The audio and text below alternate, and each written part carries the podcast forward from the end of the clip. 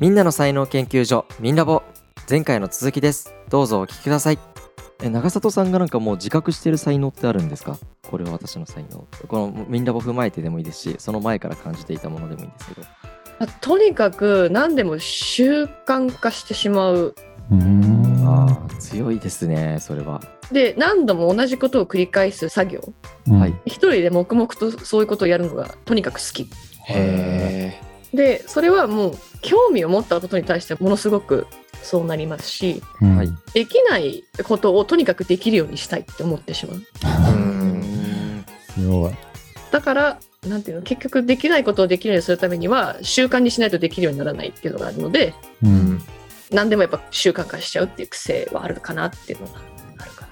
えちょうどリスナーのなんかあのおいおいさんっていう方がですね自分の闇をカバーするためにどんな努力をしていますかっていう質問があったんですけど、はいまさしくその習慣化、でも習慣化する上で、まあ、もちろん習慣化したいっていう欲求があるからできるのかもしれないですけどうん、なんか工夫されてることってあるんですか、工夫継続が続くようにねう、ん、でもついついできちゃうからもしかしたら工夫ないかもしれないですけどああそうかもねそこが本当の意味で才能かもねそう本当の意味で多分おそらく才能なんでしょうけどね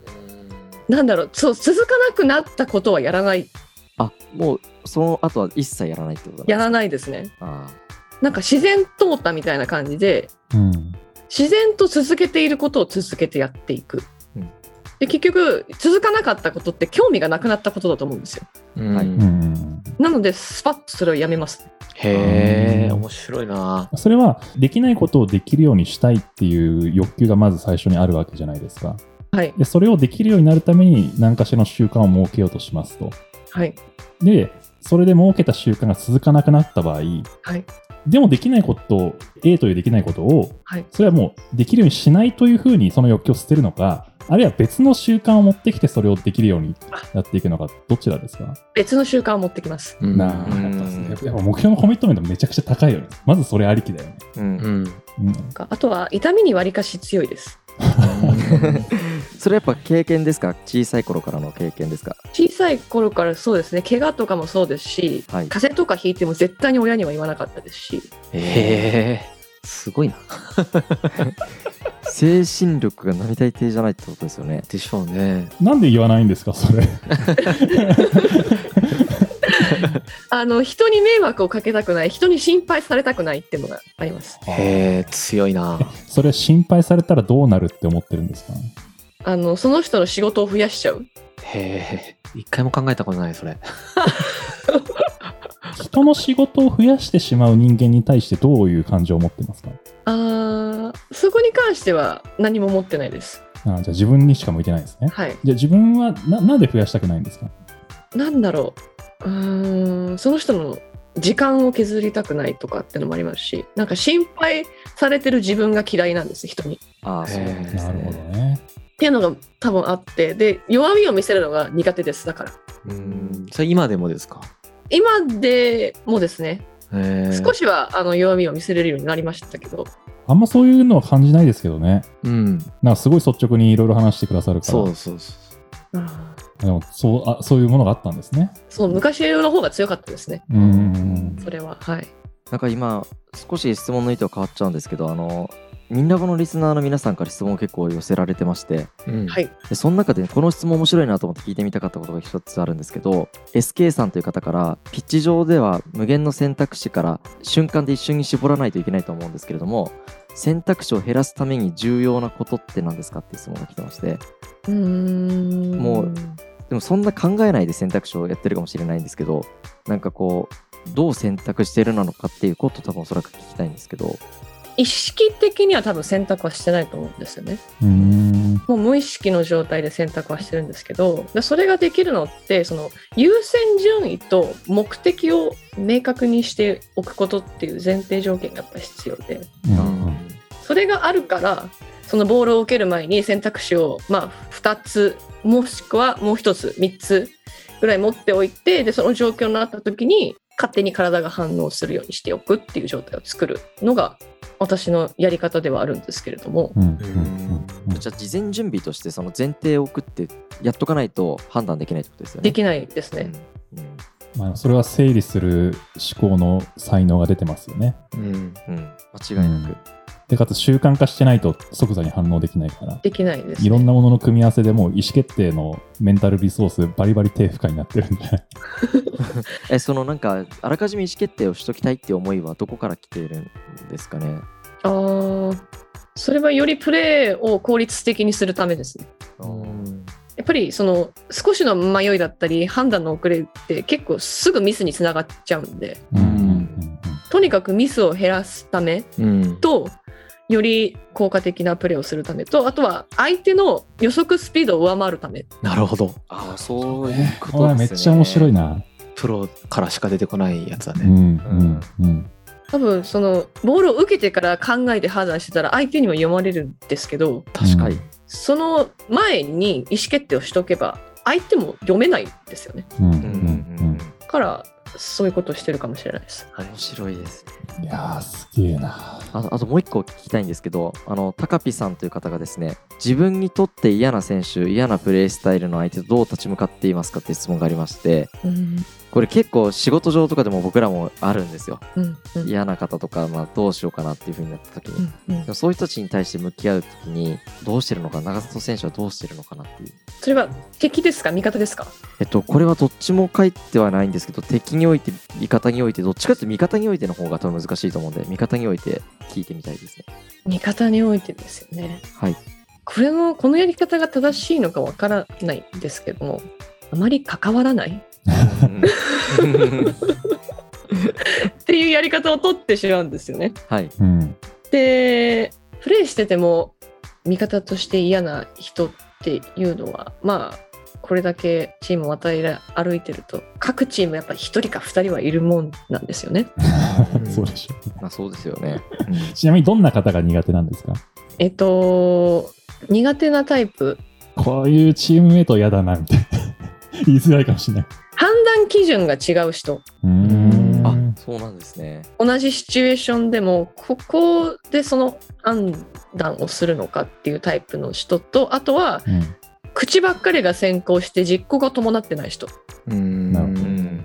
が苦手なんですよね。ううんん。うん。うん。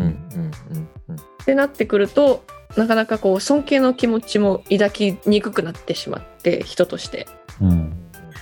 だってこうやりづらくなってしまう関われば関わるほどやりづらくなってしまう自分がいるっていうことに気づいたのでうんなるべく関わらないであのチームが組織としてちゃんと動くようなうん。うん。距離感を保つようにしてます。うんううんんなんかあのプレイスタイルがすごいあれですよね。コーチ的な考え方ですよね。あ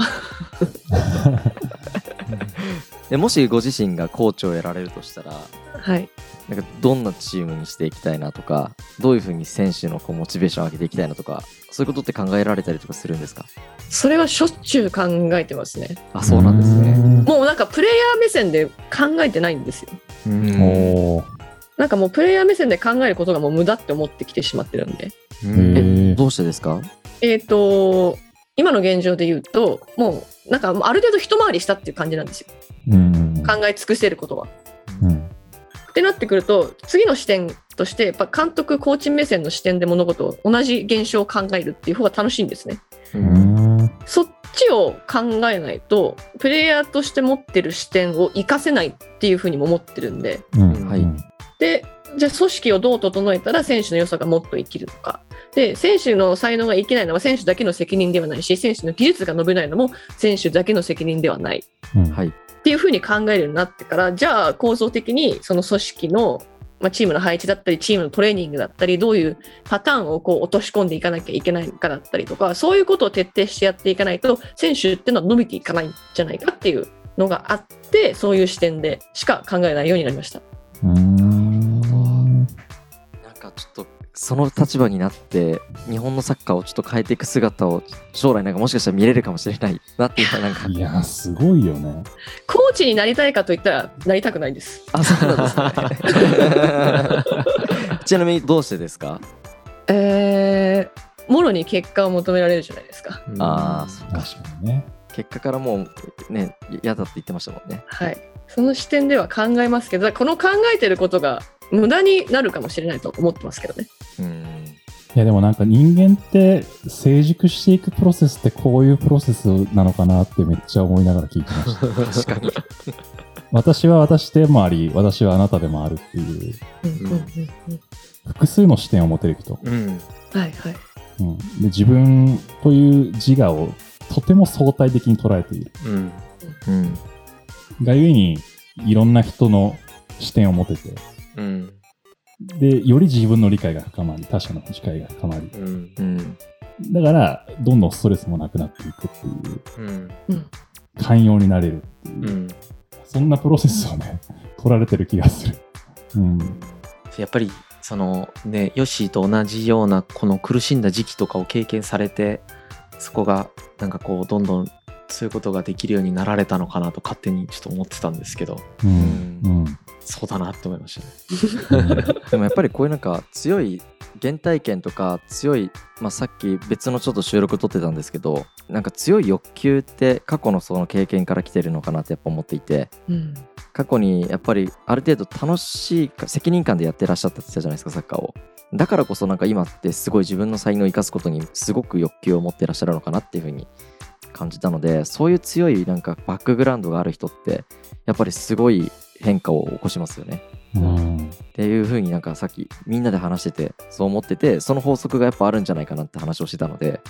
まさしく今そうだったので、うん、いやー、ある。確かになんか昔の私しか知らない人が今の私にあったら多分全く別人に見えてると思います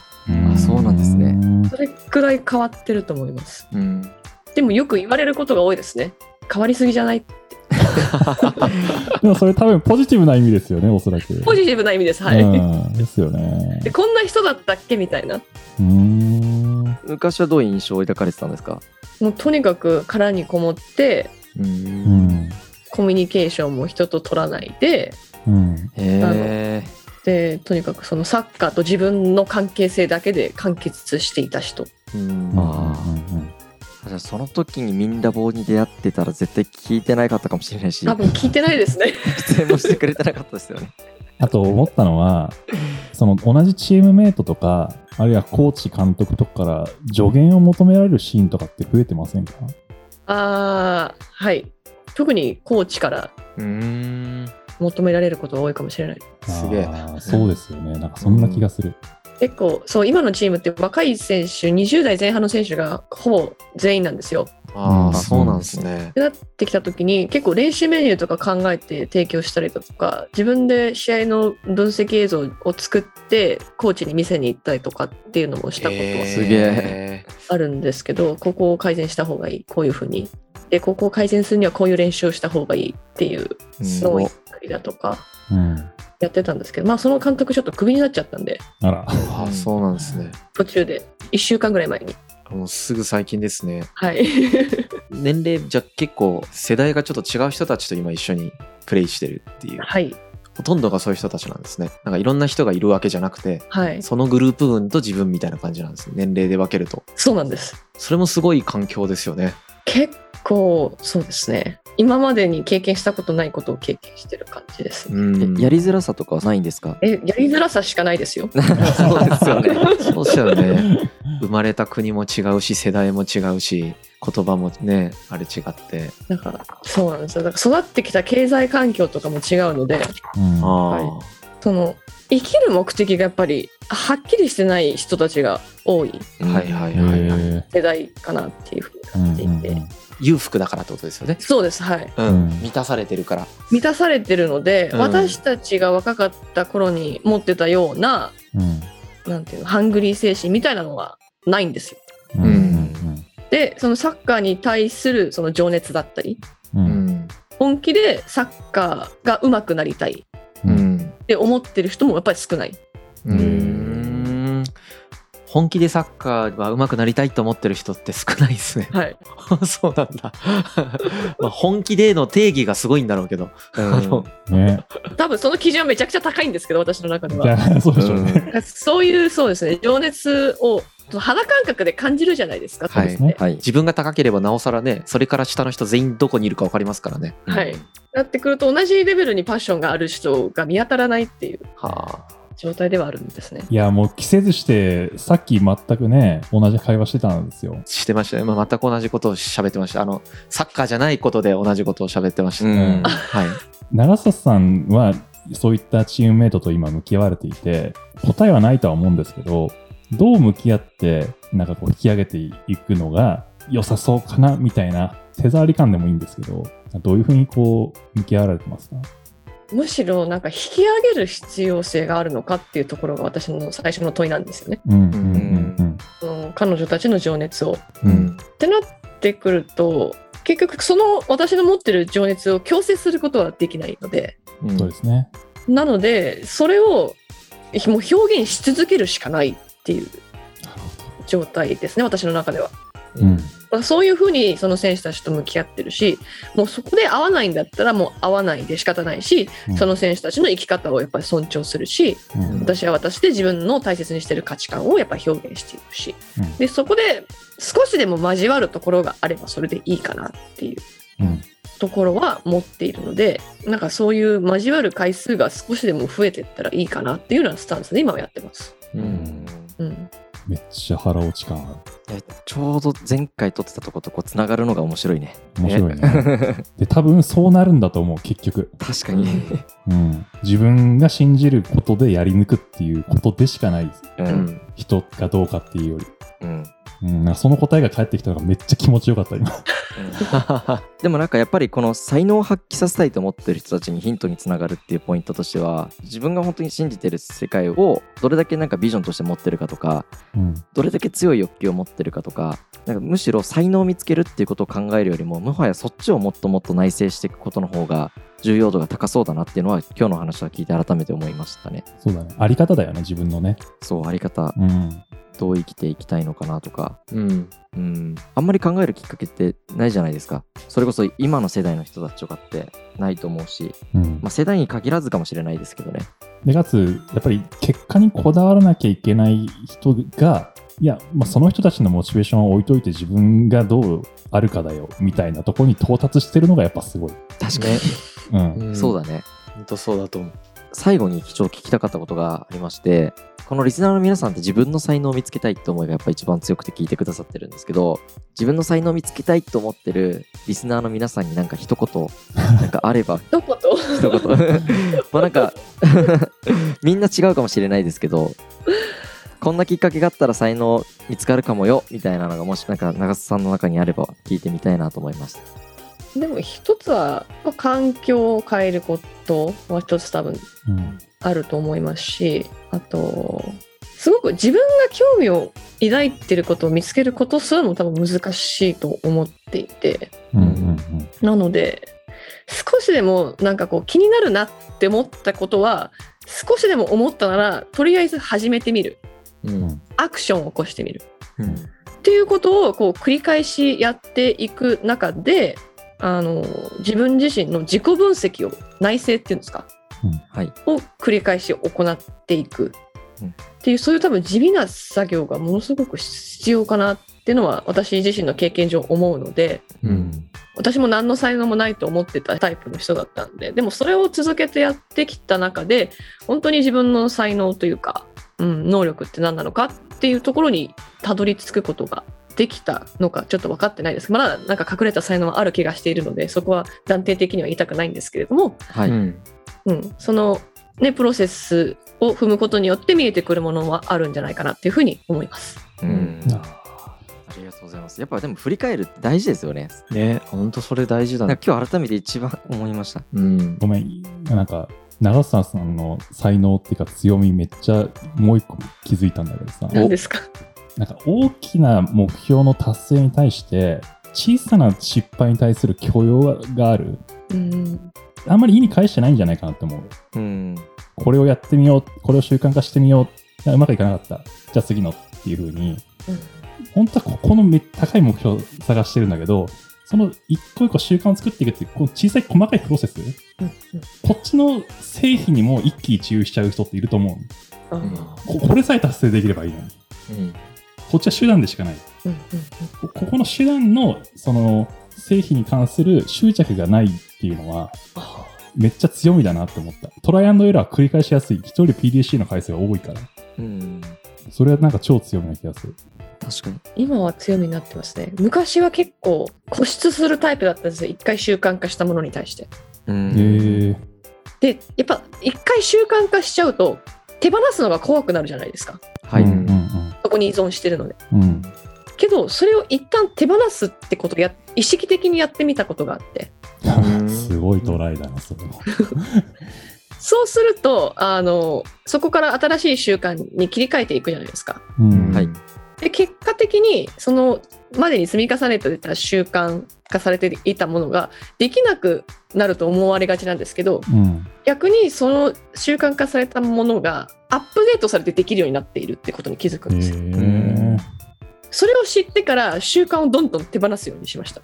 あーやっぱりでもやっぱ一番上位の何か達成とか成長みたいなところが揺るがないから手放せるんでしょうね。あそれはあるかもしれないです、えアップデートした一番はその最上志向があるからですか成果出したいとか。はい、より良いものがあるんじゃないかって常に思ってるんですよ。うんうんうん。なんか僕も今日お聞きしてて、あ、これ絶対才能だろうなと思ったのは、常に新しい可能性を探ることを思考パターンとして持ってるなって感じました。うんまあ、それがなんか多分その成果を残すためだとは思うんですけど今日さっきもいや新しい才能の可能性があるんで断定したくはないんですけどねって言葉とかなんかまさしくそうだと思って て、確かにね、うん、常に自分の新しい可能性を探り続けてる飽くなき探求心が。それ叶わないわと思いますねやっぱそのまだまだプロになれなくて頑張ってますって言ってる人がいるなら多分そこの新しい可能性を探っていくとか自分の新しいパフォーマンスとかを見つけていくってことに多分こだわることがもしできればなんかこう新しい回が見えそうですよねうんんうんうん。うんって思いましたね才能の塊やん、もそう だね。だからやっぱ強い欲求を持ってるとそれに対して訓練してくるそのパターンとか習慣がたくさんできるからう。習慣が才能化していくから、うんうん才能が溢れるんだと思ううんん。うんう、うんやっぱこれ鉄則な気がしてきたやっぱり改めて、うん、俺もなんかそれすごく感じた、うんねやっぱり最上志向っていうね目標達成に対するその思いから派生するなんかどんどん才能が増えていってめっちゃ頭使ってらっしゃるしそうそうそう構造化とかなんかねそう構造化思考とかパターン化とかうんいう頭を使いながらしかも身体も内受容感覚みたいなのも強いみたいなうん世界の解像度は上がってそうだよね。解像度を上げていってそれをいろんなところに適用してるみたいなものをそのやり続けるっていうのをそのフィジカルとメンタルどっちに対してもやり続けてるみたいなうん。だから多分サッカー以外でも結果出しちゃうだろうね。 お俺もそう思ったあのどれでもできるんだろうなと思ったうん逆むしろ引退がバリ楽しみみたいな。 そうですよねセカンドキャリアとかすごそうですよね超楽しみですね何でもできそうな気がする、普通に。ずっと観察させていただきたいですあのやっぱり才能って PDCA 回すことが重要だなってすごい改めて最近感じているんですけどもうずっとこう改善を繰り返すとか自分に対して本当にこれって才能だっけって確認するフローをある人っていうのはもう才能が強みに昇華して武器として使えてる感覚があるんですけどなんかそれを極めてる本当に代表的な人だなっていう印象があったのでなんかあんまり僕そういう人ってこうあの経営者ではいますけど別のジャンルではなかなかいらっしゃらないのでうん。すごい新しい発見っていうか確信に至ってきました一緒に働きたいよね、こういう人と。いやそうだねそんな贅沢言会っていい 社のにいたらバリバリ助かるよね。こういう人ね。いや正直多分めっちゃ売り上げ上がると思う私もそういう人たちと働きたいんですけどうんうんあそうなんです ねピッチの上であとね、周りにいいいい影響を与えそう。 うん、そうだね同じ同僚とかに。うーうんん。なんかセカンドキャリアになるときにもし一緒に何かできることがあったらそうですねね、嬉しいですね本当何やるかは未定ですけどうん、やめたらとちょっと最後にですけどこれからなんか趣味でもいいですけどはいこれから先やっていきたいこととかがあったらお聞きしたい ですやっていきたいことまあ音楽活動を、まあ、始めたのでドラムの腕をもっと磨いていっって。すごい。うんすごいなんかめっちゃうまそう現実めっちゃうまそう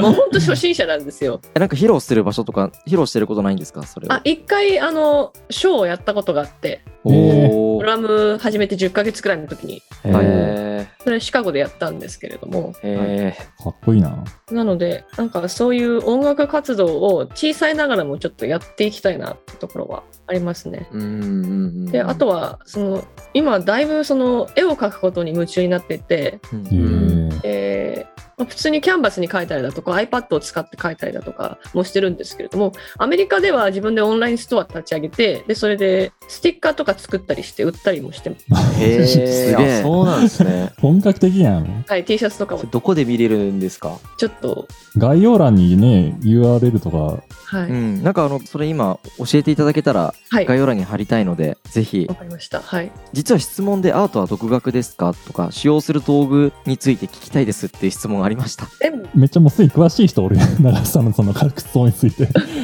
全部独学ですね知識ゼロですへえごい。あのちなみに一番最初に質問してくださったゆうちょうさんという方がですねその質問をしてくださってましただからもう多分長里選手にめちゃくちゃ興味があるんだと思いますなんかそうですね始めるのに知識から入るタイプじゃないんですよ はい、うんうんうんとにかくあこんなんで良さそうなのかなっていうのを買い揃えてとりあえず始めてみるうんあーでやっていく過程で自分でいろいろと調べながらあこの道具はこういうふうに使っていくんだとかそのやりながら学んでいくタイプうん、なので独学すぎるので何の知識もないので恥ずかしいレベルなんですけれどもでもアートってそういうルールがあるようでないっうんはいていうのが少し魅力だなと思っているので、まあうんもう少しちょっと知識的なところも勉強しなきゃなと思ってるんですけど基本的にはドラムも全部独学です。へえ。面白いやんやっぱりでもとりあえずやってみるとかいろいろやってみるって大事ですねめっちゃ大事だね。これ多分皆さん聞いてあもうやりたいことやったらいいんだって多分気づいたと思いますうん。なんか僕も今やりたいことなんかアートっていうか造形とかすごい興味があって家の近所になんか来月オープンするらしいんでちょっと通いたいなって今改めて思いました造形彫刻ってこと彫刻とか何でもありなんだってなんかその 3D で作るものだったら全部入るそうそううそれで作るの全部全部へええ超興味あるそうやっていくとなんか自分の才能見つかりますよね新しいことやっていくと、うんーうん。ありがとうございますもう今日はなんかあっという間に1時間半になっちゃいましたけどはい、うん本当に第1弾の最高のゲスト会でしたありがとうございました、ありがとうございましたやーめっちゃ楽しかったです。ありがとうございます。ありがとうございましたこちらこそ呼んでいただいてすごく楽しかったです。はいありがとうございましたありがとうございましたありがとうございました